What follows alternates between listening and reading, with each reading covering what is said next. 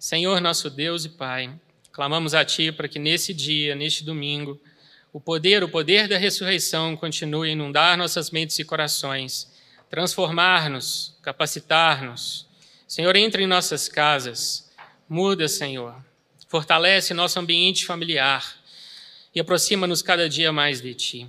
Te peço para que o Senhor nos encha do Teu Espírito, nos faça mais próximos de Ti nesta manhã, mais conscientes das bênçãos e da herança que temos, porque Jesus morreu e ressuscitou.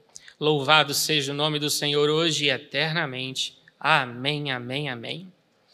Queridos, antes de começarmos a ministração, quero mostrar para vocês esse livro, esse livro, Mais que um Carpinteiro, autoria de Josh McDowell, que será estudado pelo Clube do Livro.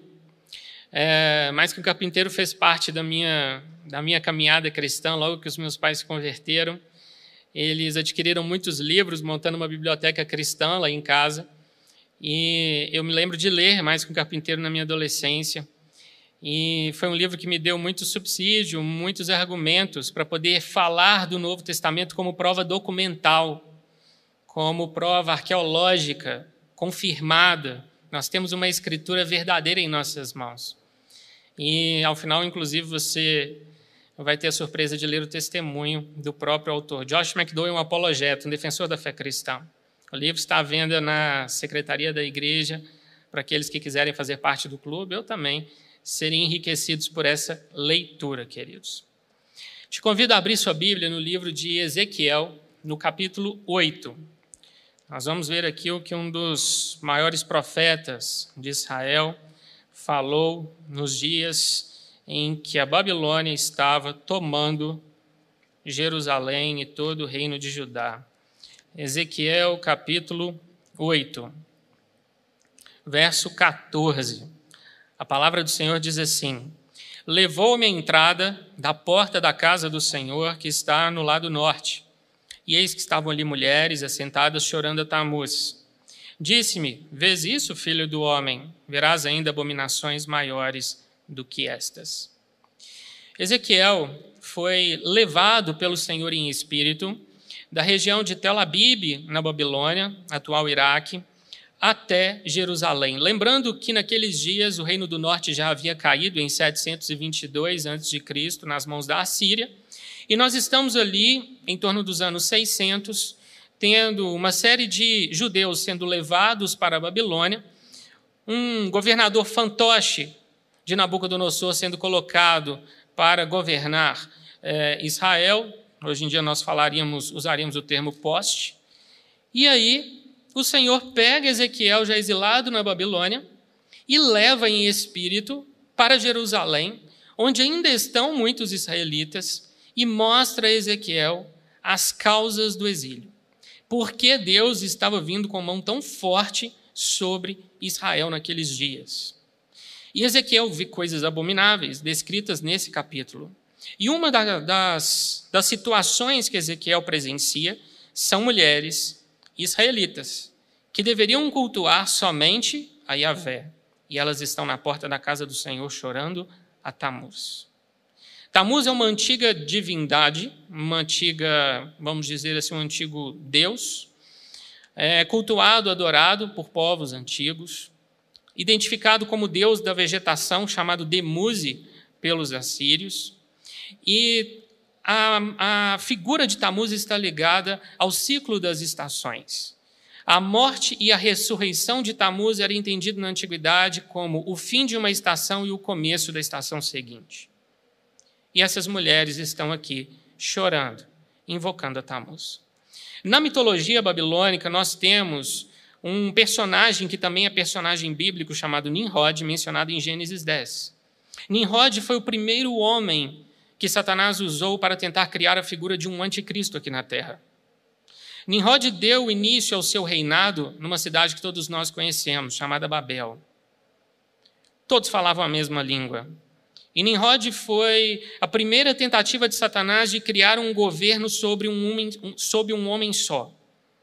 Isso que a gente ouve falar hoje no Nova Ordem Mundial, governo único, essas coisas, Nimrod foi a primeira tentativa. E ele não só não se conteve em tentar construir ali uma torre e, junto com aqueles habitantes da terra, se lançar contra Deus, como também construiu a cidade de Nínive, uma das cidades de onde saiu um dos impérios mais cruéis da antiguidade, o Império Assírio. Na mitologia babilônica, Nimrod se casou com Semiramis, e Semiramis deu a ele um filho chamado Tamuz. Quando Semiramis estava grávida de Tamuz, Nimrod morre. E quando Tamuz nasce, ela começa a afirmar para todos que aquele garoto era a reencarnação do seu marido. Ali nasce todo o culto espírita. Um dia, Tamuz entra na mata para caçar e ele é atacado por javalis selvagens e morre. E Semiramis começa a chorar a morte do seu filho, clamando pela sua ressurreição, e outras mulheres se juntam a Semiramis. Satanás estava tentando, através daquele garoto, da morte dele, dissimular ou simular aquilo que viria a ser a morte e a ressurreição de Cristo.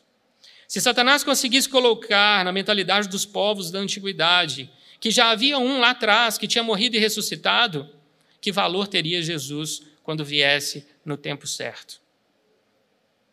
Israel absorve esse culto idólatra, a ponto do quarto mês no calendário judaico ser chamado Tammuz.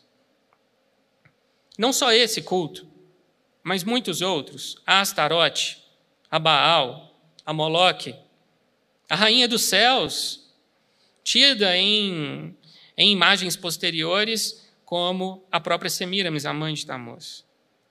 Jeremias fala dessas idolatrias. Os profetas clamam contra isso. Esse sincretismo, essa mistura de judaísmo com a perversão das heresias deste mundo. Aqui, aqui nós temos uma informação interessante, porque no começo do capítulo 8, Ezequiel diz que é o sexto mês, não o quarto. E essas mulheres estão chorando a Tamuz no sexto mês. Talvez a adoração a esse falso ídolo tenha sido institucionalizada em Israel. O quarto mês era o começo da primavera. O sexto mês já demonstra para nós que elas estavam cultuando Tamuz o ano todo. Se nós avançarmos cerca de 630 anos no tempo, saindo de 600 a.C., a época de Ezequiel, e formos ali após a ressurreição do Senhor Jesus e o começo da igreja primitiva, nós vamos ver algo incrível. Os primeiros judeus cristãos, lembrando que a igreja começou entre os judeus, eles não só abriram mão de cultos falsos, simulados como esse, de cultos sincréticos misturados, como abriram mão do próprio judaísmo. Em primeiro lugar, todo judeu entendia que deveria oferecer sacrifícios a Deus para ter os seus pecados cobertos. Então o judeu levava um animal até o sacerdote, o sacerdote colocava sua mão sobre a cabeça do animal, passando o pecado do ofertante para o animal, em seguida aquele animal era levado para o altar de sacrifício, morto e o seu sangue derramado. E com o derramamento daquele sangue, os pecados do ofertante estavam cobertos. Mas aqueles primeiros judeus cristãos, eles entendem que, um, o Cordeiro de Deus havia derramado o seu sangue por todo aquele que nele crê, já não era mais necessário matar animais. Abriram mão da adoração sacrificial por meio da morte de animais de uma hora para outra. Em segundo lugar, Israel entendia que se observasse estritamente a lei, a lei de Moisés, Israel seria uma nação distinta perante as demais nações da terra. E eles tinham razão de pensar assim. No início de Deuteronômio, Deus diz: se vocês obedecerem essa lei, vocês serão reconhecidos pelos povos ao redor como gente sábia e inteligente. E Israel se ancorava na lei. Paulo diz em Romanos 7 que a lei é santa, justa e boa, mas é incapaz de tornar qualquer um santo, justo e bom. A lei veio de Deus, mas ela iria vigorar por um tempo específico. Jesus a cumpriu, então os nossos primeiros irmãos judeus cristãos abriram mão da lei. Em terceiro lugar, todo judeu era monoteísta, crendo em apenas um só Deus. Para eles parecia heresia das heresias Jesus dizer de si mesmo que ele era filho de Deus. Algumas vezes Jesus teve que escapar das mãos da multidão porque pegaram em pedras para apedrejá-lo. O levaram alto de um penhasco para jogá-lo de lá. Certa vez Jesus pergunta: Vocês vão me apedrejar por qual das minhas obras? E eles respondem: Não, nós não vamos te apedrejar por nenhuma das suas obras, mas é porque, ao dizer, você dizer que é filho de Deus, você está se fazendo igual a Deus. No entanto, queridos, aqueles primeiros judeus cristãos adoraram o Filho e foram cheios da terceira pessoa da Trindade, o Espírito Santo. E não havia problema nenhum, porque servimos a Deus Pai, Deus Filho e Deus Espírito Santo. Três pessoas, uma só essência, uma só natureza divina. Este é o conceito de Trindade. Em quarto lugar, os judeus esperavam um Messias que fosse uma espécie de Judas Macabeu. Os Macabeus viveram na época em que os Seleucidas pisavam o território de Israel e eles foram para o deserto, organizaram uma resistência armada e colocaram os Seleucidas para correr. Os judeus esperavam naqueles dias um Messias que fosse mais poderoso que César, com um exército mais bem equipado e sofisticado que o exército romano. No entanto, vem Jesus, um carpinteiro de Nazaré. Eles não aceitam, muitos não aceitam, mas aqueles primeiros judeus cristãos passam a adorá-lo. Entendem que, de fato, ele é o Messias esperado. Em quinto lugar, todo judeu guardava escrupulosamente o sábado. Ao observar o sábado, entendiam que estavam contribuindo para a sua salvação individual, para a salvação da sua família e para a harmonia da nação. No entanto, nossos primeiros irmãos, judeus cristãos, adoravam a Jesus louvavam, se encontravam, ofertavam no domingo. Irmãos, como explicar que não somente um grupo pequeno, mas cerca de 10 mil judeus abriram mão de estruturas tão fundamentais para a sua fé, de uma hora para outra? Como explicar que eles deixaram para trás aquilo que vinha lhe servindo durante 1.500 anos, ou como sacrifícios, mais de 1.800 anos? e interromperam de uma hora para outra esses rituais. Só há uma explicação. Eles tinham visto Jesus ressuscitado. Eles não abriram mão só daquela mistura idólatra do judaísmo do Antigo Testamento, que foi a causa de muitas vezes Deus tratar com juízo Israel. Eles também abriram mão da própria fé judaica. Entenderam que a lei estava cumprida por quê? Porque Jesus Cristo venceu a morte. Isso mexeu demais com eles. Eles entenderam que aquele homem não era só um homem, de fato, ele era e é o Filho de Deus. A ressurreição faz do cristianismo uma fé única. A ressurreição distingue a fé cristã. Somente a fé cristã afirma que o seu líder viveu, morreu ressuscitou e ainda vive. Muitos túmulos trazem inscrição aqui jaz, mas sobre Jesus é dito, ele não está aqui. O cristianismo não possui restos mortais empoeirados para venerar, mas um túmulo vazio no qual podemos adorar. Muitos homens bons viveram e ainda vivem na memória daqueles que os conheceram mas somente um homem vive para sempre, Jesus Cristo. Te convido a abrir sua Bíblia no Evangelho de João, no capítulo 6, versículo 44.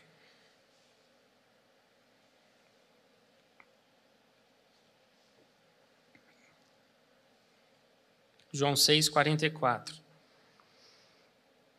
Ninguém pode vir a mim se o Pai que me enviou não o trouxer e eu o ressuscitarei no último dia. Jesus faz aqui duas ousadas afirmações. Primeiro, ninguém se achega a Deus por vontade própria, porque a vontade do homem é permanecer no pecado. É Deus quem aproxima o pecador de Cristo. E Jesus Cristo é o único mediador entre Deus e os homens. Ainda que outras religiões e filosofias de vida afirmem o contrário, que existem muitos caminhos que levam a Deus, este é um engano uma mentira de Satanás. Somente Cristo nos aproxima da salvação. E Deus nos atrai pela sua maravilhosa graça. E hoje Ele está ofertando a sua graça e a sua salvação a todo o mundo, se manifestando das mais diversas formas. Em segundo lugar, Jesus diz: E eu o ressuscitarei no último dia. Ousado isso. Jesus estava aqui ainda como homem. Ele ainda não tinha morrido e ressuscitado no capítulo 6 de João, mas ele já contempla uma realidade futura, na qual ele estaria um corpo glorificado. E habitando nesse corpo, ele seria para nós as primícias dos que dormem, o primogênito dos mortos, o primeiro a ressuscitar, o primeiro a voltar à vida. E voltando à vida, reassumindo o seu corpo, revestido de glória, ele poderia nos garantir que receberíamos a mesma bênção e vamos recebê-la. Irmãos, nós estamos aguardando por ele, por vê-lo, pela sua vinda. Qual é o último capítulo do Antigo Testamento? Malaquias 4. Em Malaquias 4, Jesus é descrito como sol da justiça. Qual é o último capítulo do Novo Testamento? Apocalipse 22. Jesus é descrito como a brilhante estrela da manhã, sol da justiça e brilhante estrela da manhã. A brilhante estrela da manhã é aquela que brilha intensamente no céu da madrugada pouco antes do nascer do sol. A segunda vinda de Jesus se dará em dois momentos. Ele não volta assim de primeira para a terra. Não. Primeiro ele desce do tabernáculo onde ele habita junto ao Pai, no céu. Para o segundo céu, essa região espiritual entre a habitação de Deus e a terra. E ali ele para. Então ele nos aguarda. A igreja é arrebatada.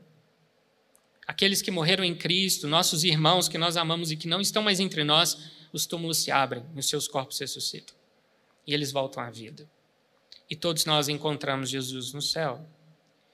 Para a igreja, querido, ele volta como a brilhante estrela da manhã, nas trevas do mundo, na madrugada da vida, numa hora que ninguém sabe, num dia que ninguém conhece, numa hora inesperada. Por isso, Paulo escreve aos Tessalonicenses: permaneçam vigilantes vivam em constante estado de alerta. Só que o dia tem começo, ele se inicia, o sol nasce. Então o mundo conhecerá aquilo que é denominado no Antigo Testamento como angústia de Jacó. Os judeus serão perseguidos. Serão protegidos de forma sobrenatural por Deus no território de Israel. Uma vez Deus tendo colocado o seu povo lá de lá, eles jamais sairão. Satanás, então, através do anticristo e do falso profeta, fará tudo aquilo que está escrito, todo o espaço que lhe foi dado, e o juízo de Deus se derramará sobre a terra. Quando o sol estiver a pino, o sol da justiça, estiver no alto, no céu, Jesus volta. E dessa vez ele coloca os pés no Monte das Oliveiras. Então os judeus olharão para ele e crerão naquele a quem traspassaram. E reinarão com Cristo aqui na terra. Jesus voltará acompanhado dos exércitos celestiais, nós estaremos com ele nesse momento, como igreja gloriosa. Em primeiro lugar, Jesus volta para a igreja como brilhante estrela da manhã. Em momento posterior, ele volta para Israel como sol da justiça. O que importa para nós é que ele voltará. Ele está vivo, querido assentado ao lado do Pai, como nosso advogado, nos defendendo das acusações constantes de Satanás, confessando e declarando a nossa justiça, intercedendo por você, ouvindo suas orações que sobem como incenso na presença de Deus, se movendo para te abençoar, para fazer por você aquilo que naturalmente você não consegue. É importante, querido, que nós creiamos nesses detalhes da palavra a Bíblia ela tem sido atacada no decorrer dos anos de muitos lados. Nenhum livro esteve debaixo de tanto escrutínio como as Escrituras. E ela tem permanecido gloriosa e a mesma através dos séculos. Normalmente, as religiões surgem quando um homem afirma ter recebido uma revelação de um ente que ele diz que é um ente superior, e ele então pega essas revelações, coloca num livro, se auto-intitula o profeta, o filósofo, o líder dessa religião, e diz que aquele livro contém um conjunto de regras para seus seguidores. A Bíblia, querido, ela não é tão somente um livro, ela é uma biblioteca inteira. São 66 livros, escritos no decorrer de mais de 1.500 anos, por mais de 40 autores, que falavam três idiomas diferentes e viveram em três continentes. Qual é a chance deles escreverem um livro com começo, meio e fim, unidade e coerência? Humanamente falando, é impossível. Por isso, o autor final das Escrituras é o próprio Deus. Ele moveu estes homens e a sua palavra é inspirada pelo Espírito Santo. E ela tem sido, ano após ano, dia após dia, confirmada pelas ciências dos homens. Aquilo que ela afirma ter acontecido é a mais pura realidade. E nela a ressurreição está narrada. Muitos que estão aí fora atacam a ressurreição porque sabem que ela é um pilar essencial da fé cristã. Mas a Bíblia continua de pé. Entre o ano de 1851 e 1939, viveu um homem chamado William Ramsay, posteriormente veio a ganhar o título de Sir. Ramsay foi um arqueólogo, um pesquisador, um escavador. E no início da sua caminhada, da sua vida profissional, ele foi enlaçado pela escola de Tübingen, uma escola alemã de interpretação bíblica. Essa escola dizia que a Bíblia não possui nenhum elemento sobrenatural nem divino, ela deve ser analisada como um, um mero livro histórico. Jesus não é encarnação é, de Deus aqui na Terra, ele é simplesmente a encarnação de princípios e valores universais, como bondade, justiça e amor ao próximo. Essa escola se baseava nas teorias de Hegel, foram as mesmas teorias que deram sustentáculo para Karl Marx criar o marxismo. E essa escola, ela defendia que a Bíblia era apenas um livro, como as obras de Shakespeare. Era um livro de literatura, escrito por homens que viveram muito tempo atrás, e que não deveria ser levado em consideração como uma palavra revelada pelo próprio Deus. Na verdade, essa escola de Tubingen defendia que a Bíblia, em muitos, em muitos aspectos, era uma fraude. Esse foi um dos muitos movimentos controversos que surgiram de interpretação da Bíblia na Alemanha do século XIX. Lembrando que a Alemanha já há muito tempo havia abandonado a fé protestante, a fé luterana. E estava dando ali asas para que o iluminismo militante ateísta pudesse cultivar a cabeça dos jovens nas universidades. E muito do que foi produzido pela Alemanha no século XIX, enquanto filosofia, enquanto conhecimento, conhecimento claro, enganoso, mentiroso, serviu de base para algumas das maiores tragédias que vieram acontecer no século seguinte, no século XX. E Ramsay seguia essa escola. Só que ele se deparou com um dilema, porque ele começou a escavar as, as regiões do Oriente Médio. E ao escavar no Oriente Médio, ele começou a ler a Bíblia, em especial o livro de Lucas e o livro de Atos. Lembrando que Lucas e Atos, o Evangelho e o livro de História Teológica da Bíblia, foi escrito pelo mesmo autor. É o volume 1 e 2 de Atos, o médico amado, de Lucas. E aí o que nós temos é um arqueólogo extremamente inteligente, entendendo que aquilo que ele estava lendo ele podia confirmar por meio da arqueologia da história e da ciência. E aquilo o deixou impressionado.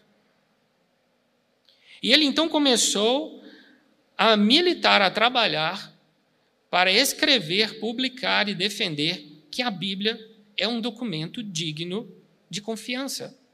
Você pode crer na confiabilidade do Novo Testamento. Deixaria Indiana Jones enciumado. E o que nós vemos é Ramsey escavando e confirmando aquilo que está escrito. A ponto dele dizer que Lucas foi um historiador brilhante. Em seus dois livros, Lucas registrou 32 países, 54 cidades e nove ilhas, sem um só erro histórico. Qual é o nome disso, querido? Fidelidade escriturística. As escrituras são fiéis à realidade. Elas narram fatos que de fato aconteceram. Lucas, aos olhos de Ramsey, cresceu.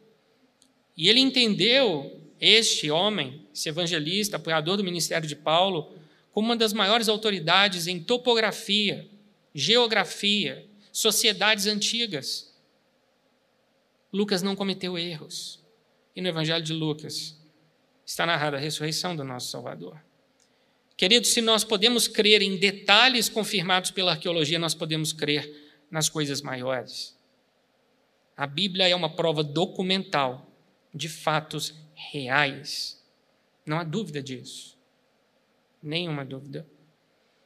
E à medida em que Ramsey foi caminhando, ele foi abandonando a escola de Tumbim, a ponto dele dizer: Eu acreditei na ingenuidade dos argumentos deles, mas hoje eu creio nas Escrituras.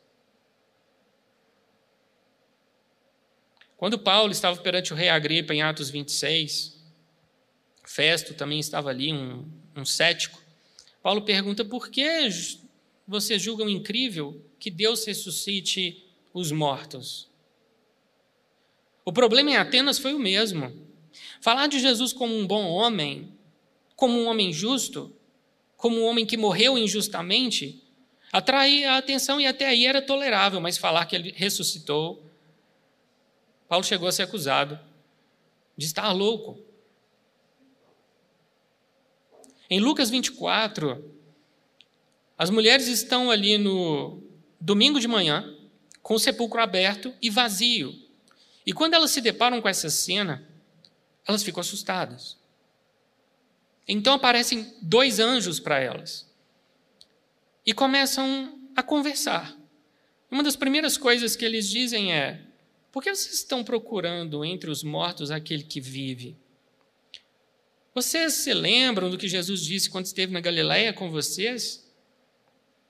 Que importa que o filho do homem seja entregue nas mãos de pecadores, seja crucificado e ressuscite? Queridos, aqueles dois anjos estão no domingo de manhã, domingo da Páscoa, domingo da ressurreição, lecionando a primeira aula de escola bíblica dominical.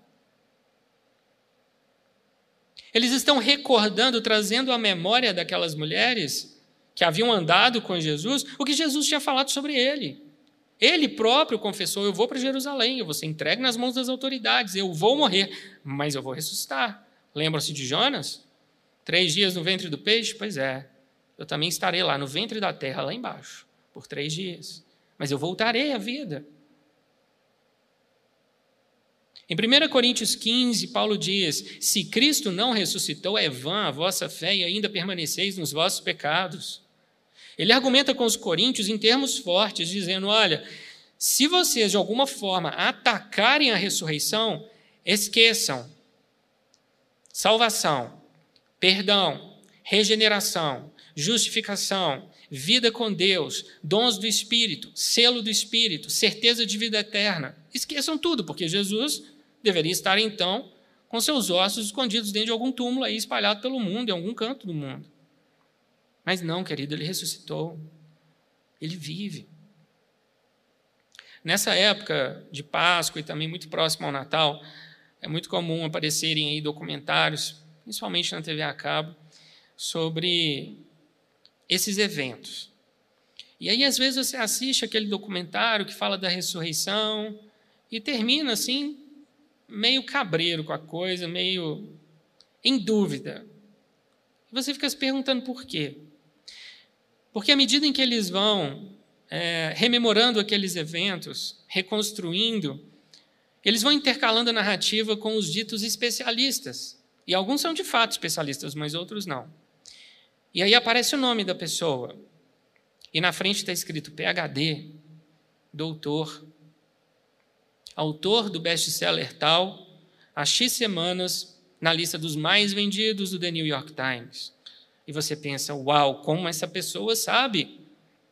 Só que o que ela está fazendo é lançar dúvidas sobre aqueles eventos que estão sendo narrados. E de curiosidade, você pega o nome dela, da instituição onde ela leciona, e joga num site de pesquisa.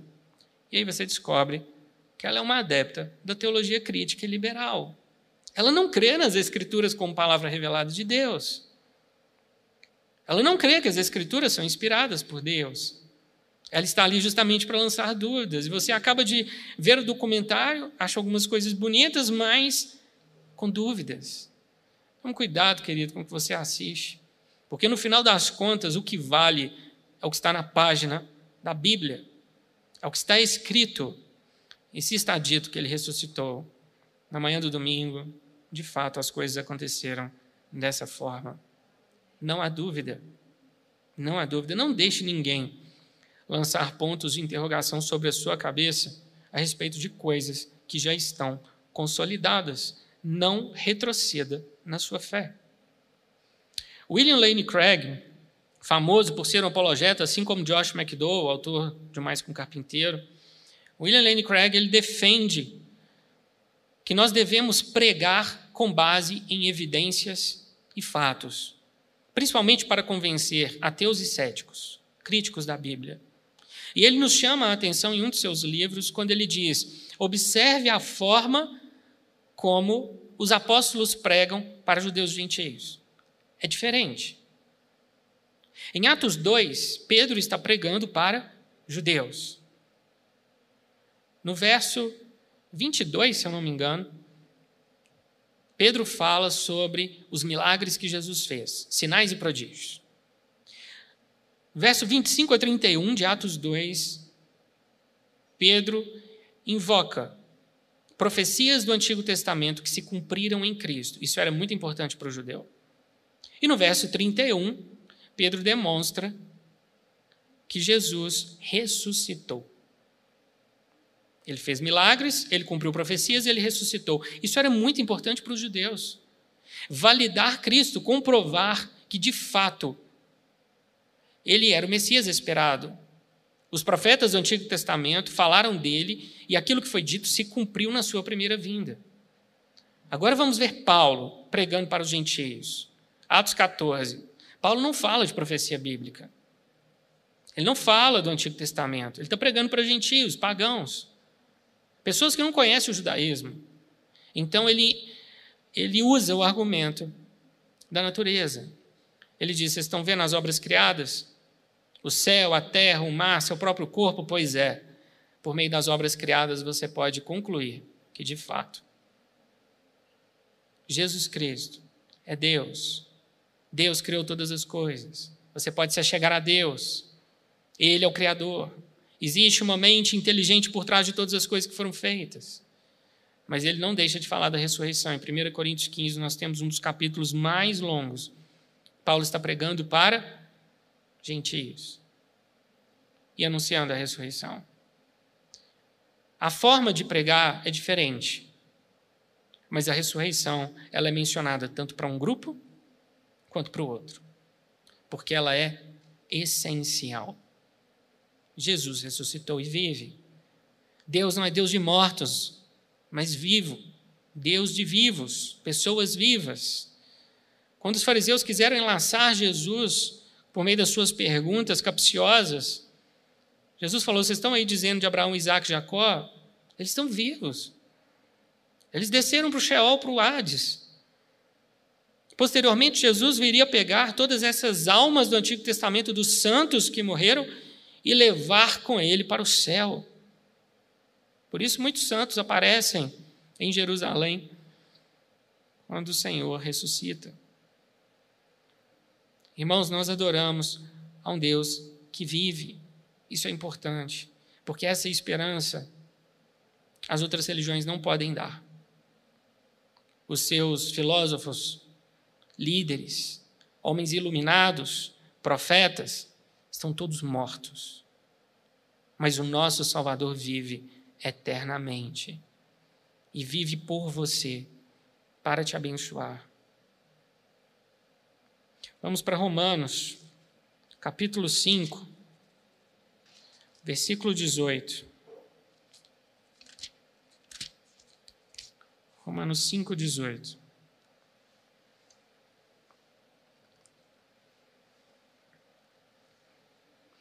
Pois assim como por uma só ofensa veio juízo sobre todos os homens para condenação, assim também por um só ato de justiça veio a graça sobre todos os homens para a justificação que dá vida. Nós temos aqui dois episódios da raça humana que mudaram totalmente o curso da vida do ser humano na Terra. Primeiro, por um só ato de ofensa, e depois por um só ato de justiça. Quando Eva estendeu as suas mãos para tomar o fruto proibido, o pecado entrou no mundo. Quando Jesus estendeu as suas mãos para serem cravadas na cruz, recebemos a libertação do pecado. Dois momentos diferentes, consequências totalmente diferentes. Quando Adão e Eva pecam, abrem mão da autoridade que Deus havia lhes dado e passa dessa autoridade para Satanás e todos são concebidos em pecado a partir de então. Até o momento em que Jesus vem à terra, morre e ressuscita, toma o nosso lugar na cruz, ele reassume a autoridade perdida pelo homem, como homem e como Deus. E então ele a entrega a todo aquele que nele crê. Smith Wigglesworth, quando comenta a respeito da cruz, em um de seus livros, ele diz que se você observar as maiores condecorações militares dadas por muitos países, são medalhas no formato de uma cruz. Por quê? Porque este é o símbolo da maior dor e da maior vitória. Nosso Senhor venceu a morte, uma dor excruciante que nós não conseguiríamos suportar. Tudo isso por amor a você, para que sua vida hoje fosse totalmente diferente. Muito, mas muito melhor. Vamos para 1 João, primeira epístola de João, capítulo 4.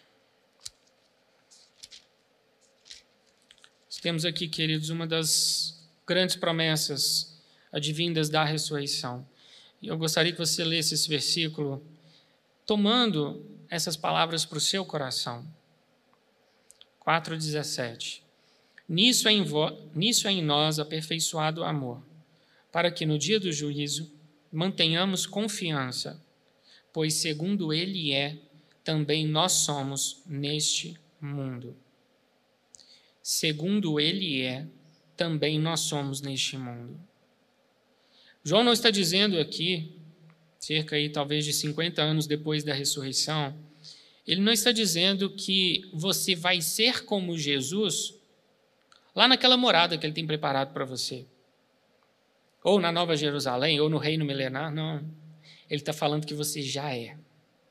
Como Jesus é no céu, você é aqui na terra. Querido, hoje Jesus usufrui de plena paz no céu. Aqui na terra ele te diz: A minha paz vos dou, não vos dou como o mundo a dá. A minha paz é virtude que eu derramo em sua vida pela habitação do Espírito. É uma das virtudes que compõem o fruto do Espírito. Jesus tem paz no céu, você tem paz aqui na terra. Independente de peste chinesa ou qualquer outra coisa, você tem uma paz que não depende de circunstâncias ela vem pela habitação do Espírito em sua vida. Pela paz que Cristo tem no céu, você também a tem aqui na terra. Jesus também usufrui de alegria no céu. O coração de Jesus não é deprimido, rancoroso, entristecido, não. Um coração alegre. Aqui na terra ele te diz: a alegria do Senhor é sua força.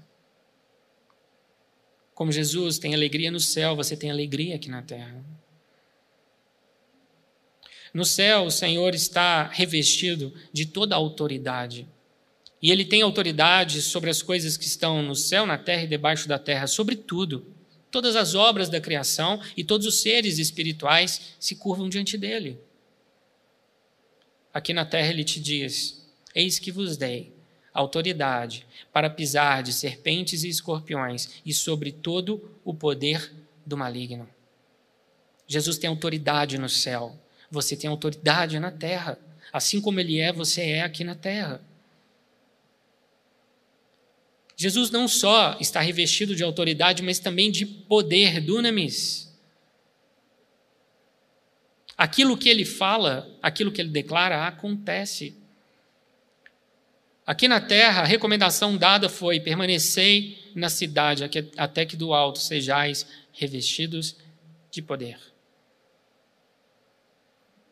Há poder, o poder da ressurreição, que Paulo menciona em sua primeira oração aos Efésios. Ele te pertence, é seu. Jesus tem poder no céu, você tem poder no nome dele aqui na terra. Quando Pedro e João se depararam com aquele mendigo na porta do templo, eles disseram: Eu não tenho prata nem ouro, mas o que tenho, isso te dou. Em nome de Jesus o Nazareno, levanta e anda. Isso é poder. Por isso nós ansiamos, esperamos tanto por avivamento, porque nós queremos esse poder de uma forma mais assim, alastrada sobre a terra. Mas até que esse dia chegue, você tem poder. No céu, Jesus não toma decisões precipitadas, erradas. Ele não é movido por ansiedade. Ele é sábio em todas as coisas. Aqui na terra, ele te diz: algum de vós necessita de sabedoria? Peça, porém, a Deus que nada lhes impropere se lhe há concedida. Peça, porém, com fé, nada duvidando. Você não precisa ficar à mercê de decisões ruins e de consequências piores ainda. A sabedoria de Deus está à sua disposição. Ele é sábio no céu, você é sábio na terra. Querido, apesar de Jesus trazer no seu corpo as marcas da crucificação, ele não sente dor.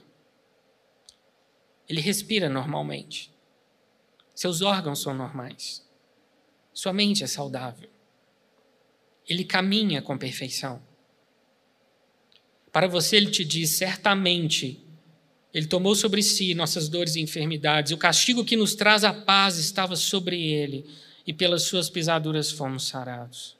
Jesus é saudável no céu, você é saudável aqui na terra. Assim como ele é no céu, você é neste mundo. Irmãos, essa verdade, ela me sustenta todos os dias.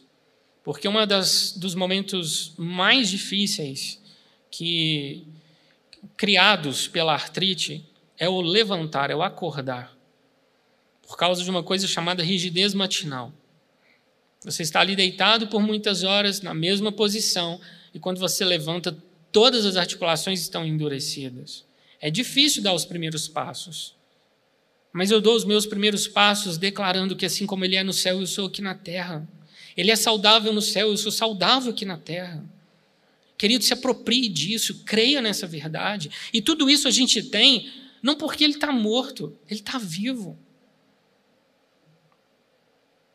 E porque Ele é, porque Ele possui, porque Ele faz no céu, você também é mais que vencedor, você possui um direito e uma herança, e você faz, você se move no nome dele aqui na terra.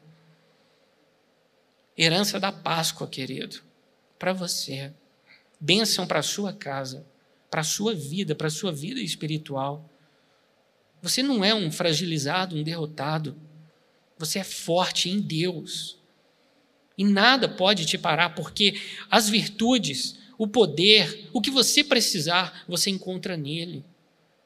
O mundo não vai te dar, mas ele vai. E pela sua maravilhosa graça, ele faz todas essas coisas. Qual é, queridos? A primeira pergunta que nós encontramos em toda a Bíblia. Onde ela está? Gênesis 3, 9. Chamou o Senhor Deus ao homem e lhe perguntou: Onde estás? A primeira pergunta da Bíblia: Deus está à procura do homem. Qual é a primeira pergunta do Novo Testamento? Mateus 2, 2. Onde está o recém-nascido Rei dos Judeus? Porque vimos a sua estrela no Oriente e viemos para adorá-lo. Os reis magos estão procurando por Jesus. Seguiram a sua estrela até Jerusalém, colocam a cidade em polvorosa, perguntando onde está o Messias. Herodes fica sem lugar, Herodes é um, um psicótico, fica louco. E eles continuam seguindo a estrela e o encontram.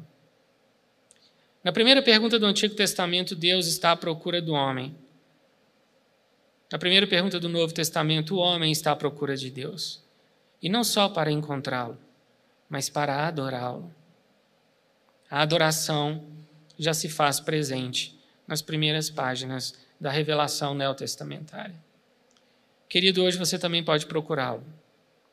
E se você procurá-lo, você vai encontrá-lo. Não dentro de um mausoléu, mas vivo, assentado à destra do Pai, com os ouvidos atentos e o coração aberto, para te escutar e te atender. Amém? Vamos orar? Senhor, nosso Deus e Pai, nós te louvamos por este dia, te agradecemos por este domingo de Páscoa, porque nos remete a coisas tão preciosas descritas na tua palavra, uma palavra infalível, inerrante, inspirada, dotada de poder e de autoridade. Nos lembramos dos escravos israelitas passando do sangue do cordeiro nos umbrais das portas, comendo aquela refeição apressadamente, indicando ali o que viria a acontecer com o Cordeiro de Deus, aquele que tira o pecado do mundo. No momento certo, o Senhor enviou o teu filho na história. E o Senhor Jesus morreu como Cordeiro Santo, ali naquela cruz, naquela cruz romana. Uma vergonha. O tipo de juízo e julgamento reservado apenas para os piores. Mas era necessário que assim fosse, porque o Senhor tinha um plano de redenção e reconciliação em andamento. A morte não pôde detê-lo. Ele ressuscitou. O Cordeiro vive e vive para sempre. Hoje estamos diante de Ti gratos, conscientes de que tudo que temos na Tua palavra nos foi dado justamente porque o Senhor morreu, mas ressuscitou. O Teu Espírito nos foi enviado em Pentecostes. Línguas de fogo pousaram sobre a tua igreja, dons espirituais foram concedidos, poder, autoridade, intrepidez para pregar, ousadia, postura, santidade, tudo nos foi dado em ti. Senhor, nesse dia nós te pedimos para que toda essa herança da cruz entre nas casas dos meus irmãos. A paz, a alegria, a autoridade, o poder, a sabedoria e, sobretudo, a saúde. Senhor, nós invocamos o teu nome e te pedimos para que nas UPAs, nos hospitais, nas clínicas, nas casas, o fôlego de vida seja soprado em narinas e pulmões e as pessoas se levantem, tirando de um dia como Lázaro tirou aquelas amarras, que elas possam tirar os tubos, as agulhas, os respiradores e andarem altaneiramente, Senhor. Nós invocamos o teu nome, o teu poder na autoridade que o Senhor nos deu para clamar: liberta os enfermos do Brasil. Toda a família, Senhor, com quem nós conversamos, há enfermos e nós te pedimos pelo poder, no poder da ressurreição, levanta, Senhor, idosos, jovens, adultos, pessoas em idade de trabalho, idade produtiva, que estão presas em leitos de CTI. Nós dizemos a esse vírus: chega, em nome de Jesus Cristo. Essa terra, a terra do Brasil, pertence ao Senhor Jesus. A ressurreição do Cordeiro influencia e determina os rumos, a saúde da nossa nação. Nós, em nome de Jesus, declaramos que o poder da ressurreição opera de forma eficaz em nossas casas, em nossas famílias. Restitui o trabalho, Senhor, daquele que está com as portas fechadas. Restitui a dignidade daquele que não tem dinheiro para pagar as suas contas, encher a geladeira. O ser humano precisa de casa, o ser humano precisa de segurança, o ser humano precisa de comida, o ser humano precisa de trabalho. E estão tentando nos aviltar, nos tirar estas coisas, mas nós dizemos a governadores e prefeitos: chega, em nome de Jesus Cristo, basta. A todos os demônios do inferno que estão se movimentando, inclusive, inclusive para nos impedir de reunir para cultuá-lo como num dia de hoje Igrejas vazias, nós não aceitamos mais isso. Em nome de Jesus Cristo, Senhor, nós te pedimos, restitui a ordem sobre os céus do Brasil. Vem com a tua justiça, Deus, em nosso país. Em nome de Jesus Cristo, Deus, nós te clamamos. Neste dia em que o nosso Salvador ressuscitou, nós nos posicionamos perante o mundo espiritual e dizemos: Jesus é o Rei desta nação. Nós não aceitamos mais sangue de bodes, galinhas, sacrifícios, outras coisas que são oferecidas e outros deuses invocados, como os nossos primeiros irmãos que abriram mão daquele sincretismo judaico, daquela mistura espúria. Nós dizemos: o povo brasileiro pertence ao Senhor, nós nos curvamos perante um só Deus. Em nome de Jesus Cristo, Senhor, faz a tua voz ecoar, a maravilhosa graça do Senhor ecoar nos corações de todo este povo. Somos nação tua, Senhor. Em nome de Jesus, nós te pedimos que o poder da ressurreição entre em nossas casas, em nossas vidas, em nossas mentes, arranque o medo, lance fora a covardia, Senhor. Não somos uma geração de tímidos, mas de ousados, homens e mulheres corajosos que se posicionam pela verdade e pela justiça. Não somos moderados na defesa da verdade, somos ousados como os valentes de Davi. Em nome de Jesus Cristo, Senhor, nós estamos diante de Ti hoje, clamando, porque não é uma Páscoa comum. A igreja do Senhor não pôde se reunir, mas nós estamos declarando que isso acaba hoje nós estamos nos posicionando em nome de Jesus. Soma, Senhor, as vozes do teu povo. Existem outras lives feitas pelo Brasil neste dia. Irmãos que estão se debruçando sobre a bandeira, sobre ordem e progresso, e estão clamando ao Senhor: ouve, Deus, porque o incenso dessas orações tem subido até a tua presença. Se move, Pai se move do teu trono, Senhor. Ousadamente nós oramos assim, como está escrito no livro de Salmos. Quantas vezes Davi te pediu: levanta-te, Senhor. Levanta-te, Senhor. Tudo isso que nós fazemos aqui agora, o culto que apresentamos a Ti, nossas orações de fé, louvores, a palavra, tudo só é possível porque o nosso Redentor vive e vive para sempre. Em nome de Jesus Cristo, amém, Senhor. Amém, amém, amém. Deus te abençoe, querido.